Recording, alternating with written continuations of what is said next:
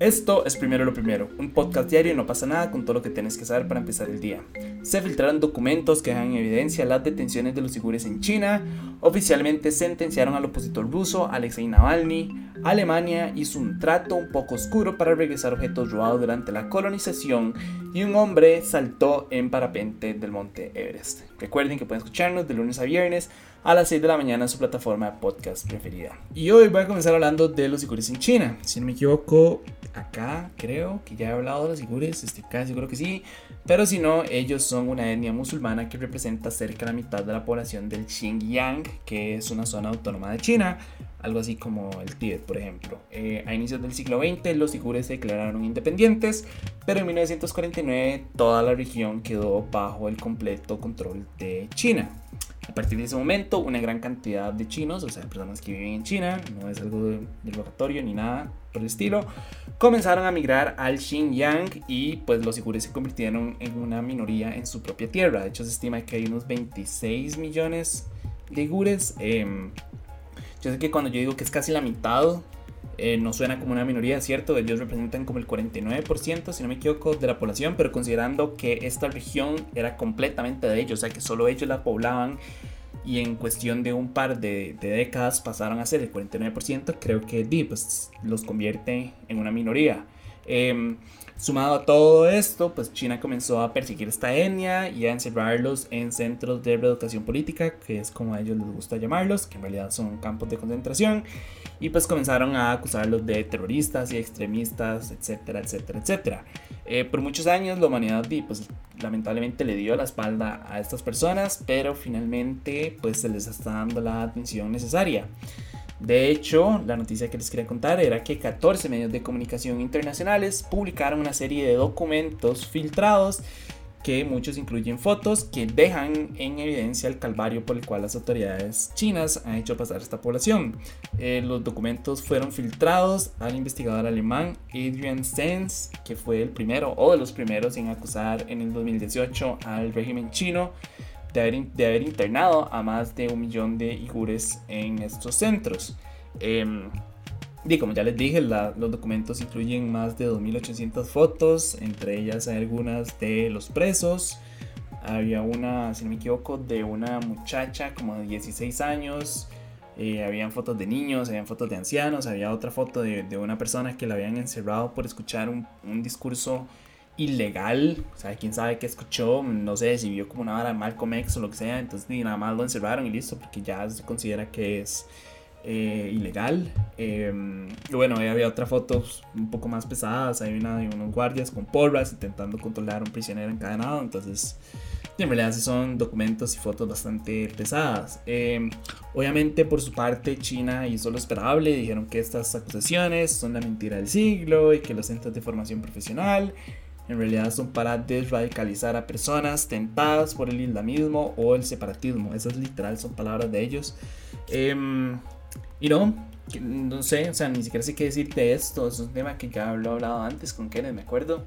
Em, y me, me, me, molesta, me molesta que la gente ignora que en pleno siglo XXI todavía existen centros y campos de concentración y la gente es como, ah, no, es que estas son academias para enseñarles, entonces que supuestamente les enseñan a leer y que supuestamente les enseñan el idioma y la religión, etcétera, etcétera, pero y no, nada más están agarrando una población que ya tiene sus creencias y ya tiene su idioma, que de hecho es el igur, eh, y se lo están despojando como todos esos aspectos culturales y sociales y nada más lo están convirtiendo como como en estas maquinitas que formen parte del régimen de China. Eh, algo así como la colonización en América, que vinieron y nos impusieron pues su religión y el catolicismo y que el español y bueno, y ahora estamos acá en una cantidad de países en los que la iglesia se mete en todo lo que no debería interesarle, y en el que la cultura y en el que pues nuestras... Em,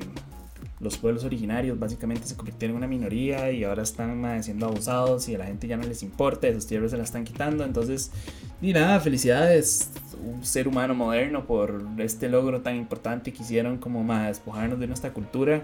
Eh, y China está haciendo lo mismo, la gente le está dando la espalda. Yo espero que con este documentos y que con estos dos, no sé, artículos y investigaciones y pues se llegue a algo. Tengo entendido que la, ¿cómo se llama esa señora? Michelle Bachelet, que es de la ONU, eh, la alta comisionada de la ONU ya está haciendo una visita por allá, pero que no nos están dejando entrar, etcétera, etcétera. Como siempre les he dicho, yo no tengo ni la más mínima fe en la ONU, pero dice, esta investigación, esta visita puede funcionar de algo más adelante. Eh, China durante muchos años ha ocultado este tema de los sigures o nada más eh, cuando sale alguna acusación, pues dicen que no es cierto, etcétera. Entonces, creo que ya es un buen momento para ponerle un, un fin hasta ahora. Ya a mí en lo personal me tiene cansado que existan estos centros y que estén justificados como para luchar contra el islamismo y para luchar contra el separatismo, etcétera. Es como, madre, no, ustedes nada más están agarrando una población que es una minoría, que no piensa igual que ustedes y lo están desradicalizando supuestamente y lo que están haciendo es que le están imponiendo sus creencias, y eso así no funciona el universo, así no funciona el mundo y pues me molesta bastante. Pero bueno, en otros temas y nada más como una mención rápida, oficialmente la justicia rusa confirmó la condena de 9 años de prisión contra Alexei Navalny. Navalny estaba apelando la condena por estafa y desacato, pero bueno, se rechazó la apelación y la condena entra en vigor inmediatamente y va a tener que cumplirla en un régimen severo. Antes estaba en un régimen normal y eso que no tenía, digamos, en ese régimen casi que no tenía acceso a sus abogados ni a su familia, etc. Ahora imagínense cómo ser un régimen severo. Básicamente es como la, la zona de, de alta protección, como la cárcel de mayor protección de Rusia podrán imaginarse el, tío, el caquero que es ahí adentro, ¿verdad? Eh, se supone, por ahí está leyendo que esos son lugares en los que van y llevan a la gente a perder y a torturarlos, etc. Y en lo personal no me asombraría que ese sea el destino de Navalny, man, me duele demasiado, yo siento demasiada empatía por Navalny y me molesta la forma en que se le ha tratado en realidad. Creo que ya he dicho todo lo que tengo que decir sobre Navalny. Eh, y creo que para ninguno de nosotros es un secreto que él. que él y él mismo sabe que hasta que Putin, o Putin, perdón, no. Ni no muera o ya no esté en el poder, él nunca va a salir de la cárcel. Y es más, yo creo que los mismos oligarcas rusos ni siquiera lo van a permitir que él salga. Entonces, nadie, nada es esta persona que uno sabe que, que va a pasar el resto de su vida dentro de una prisión y que lo más probable es que muera ahí. Entonces, madre, yo siento demasiada empatía porque lo que quiere nada más es como la mejor lo mejor para su país y luchar contra los oligarcas, luchar contra la corrupción y luchar como contra todo este gobierno gigante ruso y, no se le está permitiendo y, nada más lo están desapareciendo. Así como en todos los países a la oposición pues se le se le pues, se le encarcela o se le persigue. Eh, en este caso es en Navalny, ¿verdad? Eh, algo que quería resaltar es que al cierre de los alegatos a Navalny se le dio la palabra y él dijo, y cito, desprecio su tribunal, su sistema, por supuesto que no quiero estar en una celda, preferiría ver crecer a mis hijos, pero llamo a la gente a no tener miedo, tener miedo es un crimen contra nuestro futuro. Son justamente ustedes, su sistema y Putin los que traicionan al pueblo ruso. Su tiempo se terminará e irán a quemarse en el infierno. Así literalmente terminó su participación en ese tribunal. Me parece que es la forma más épica de mandar a comer zapallos a pues, este tribunal y, y al gobierno ruso. Y en realidad ya no tengo nada más que hablar sobre Navalny porque lo he hablado cientos de veces y he dicho mi opinión este, una y otra y otra vez. Ya he explicado varias veces por qué es que se le está acusando, qué es lo que ha pasado, todo el tema del envenenamiento, etcétera, etcétera. Entonces, si quieren pueden buscarlos en, los episodios anteriores de Primero el Primero y si no me equivoco también hay varios... Eh, lo importante lo que hemos hablado de Navalny entonces ahí se los dejo por si quieren como saber quién, quién es este señor y por qué este se está encarcelando y lo que significa, ¿verdad? Pero, ve, nada más que agregar. Para cerrar, eh, les voy a hablar de dos temas. Primero, el Museo Etnológico de Berlín le va a devolver a Namibia una veintena de objetos que fueron saqueados durante la colonización. Y yo sé que suena como algo súper bueno y algo súper positivo, pero ojo, porque hay como un tema, hay un temilla, y es que es un préstamo indefinido para que artistas e investigadores locales lo puedan estudiar. Por eso es que es tan importante leer las letras pequeñas del contrato. Y no sé, a mí se me ocurre, tal vez, creo que no suena como muy descabellado por allá, como que se las devuelvan para siempre porque son de ellos. No sé, me parece. Eh, en realidad no, no, explicaron por qué no se los van a devolver y por qué nada más es como un préstamo. Eh, de hecho, el único que salió a hablar fue el presidente de la Fundación Patrimonio Cultural Prusiano, que es como este ente que controla los, los gobiernos, eh, los, gobiernos, ¿verdad? Más, los museos de, de Alemania y lo único que él dijo es que el préstamo es la forma que se decidió. Así, esas fueron sus palabras. Y no sé, a mí me huele un poco a que como por un tema de no quedar como unos colonialistas asquerosos. Eh, más si consideramos como la enorme cola que tiene Alemania para que se le maje. Em, de hecho, no sé si ustedes sabían que Alemania fue responsable de las masacres contra las etnias Herero y Nama en Namibia eh, de hecho, muchísimos historiadores lo consideran como el primer genocidio del siglo XX. Entonces, algo más para agregar a la lista de cosas pues, inhumanas que ha hecho Alemania, ¿verdad? Em, pero sí, no entiendo, no entiendo cuál es el tema como de no, de no entregarles esto. Yo no sé si será como como cuando uno devuelve algo, pero yo no lo devuelve de manera indefinida, nada más para no decir como tome, se lo devuelvo, sino como, déjeselo ahí, me lo devuelve cuando usted quiera, pero uno lo que quiere es que esa persona se lo deje, no sé si alguna vez les ha pasado. Creo que va como por ahí, como no, como que no quieren admitir que estos objetos fueron robados durante la colonización, entonces nada más es como, hey, déjeselos ahí, man. Un año, dos años, 30 años, 50, 200 años, todo bien, déjeselos, man. Eh, cuando quieran me los devuelve, pero déjeselos ahí, ¿saben? Como al parecer Alemania está pasando como por un proceso de intentar como redimirse y de intentar eh, como pagar sus, sus cuentas que tienen con, con este y con Namibia por todo el tema de, la, de, la, colonización.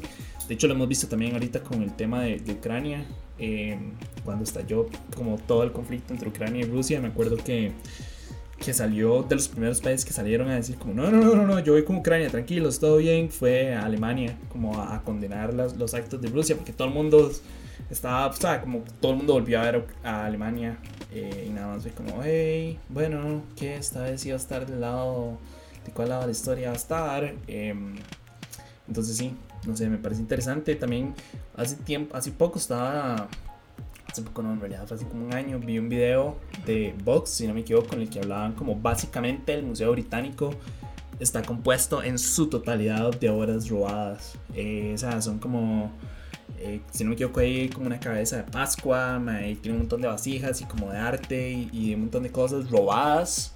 Y casi que sí, casi que la totalidad del Museo Británico es, es eh, di, pues arte robado. Y entonces aquí entra como todo este tema de, di, deberían los museos, que se supone que son como estos espacios de preservación, devolver todas estas obras y todos estos artefactos que fueron robados. Em, ¿Ustedes qué piensan? ¿Cuál es la opinión de ustedes sobre este tema? En lo personal, yo creo que definitivamente sí deberían devolverlos, no les pertenecen y punto. Me parece que me molesta un poco como la posición de, de Alemania de decir como, ah, sí, se los devuelvo de manera indefinida, pero no devolverlo bien no sé, ustedes qué opinan. Y ahora sí para cerrar, porque siento como que me ha alargado demasiado.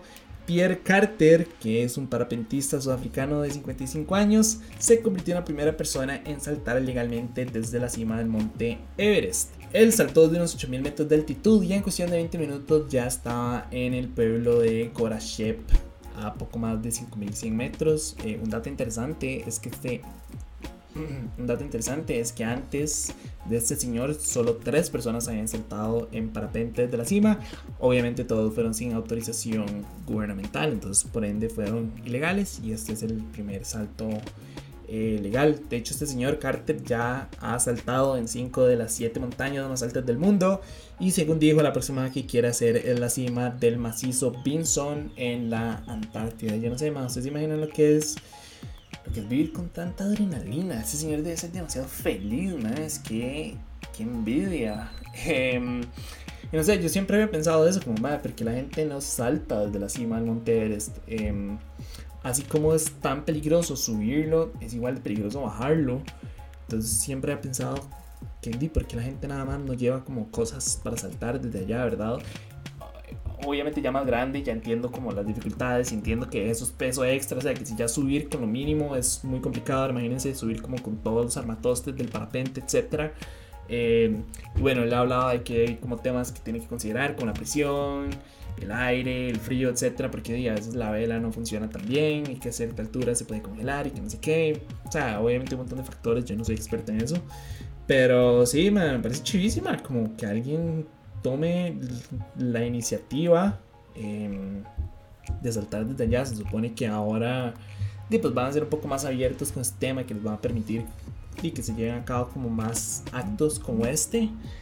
Em, y habrá que ver qué. Obviamente es súper peligroso saltar desde el monte más alto del mundo. Sí, pero me parece que es un dato curioso y nada más quería cerrar como con una nota y un toque más positiva.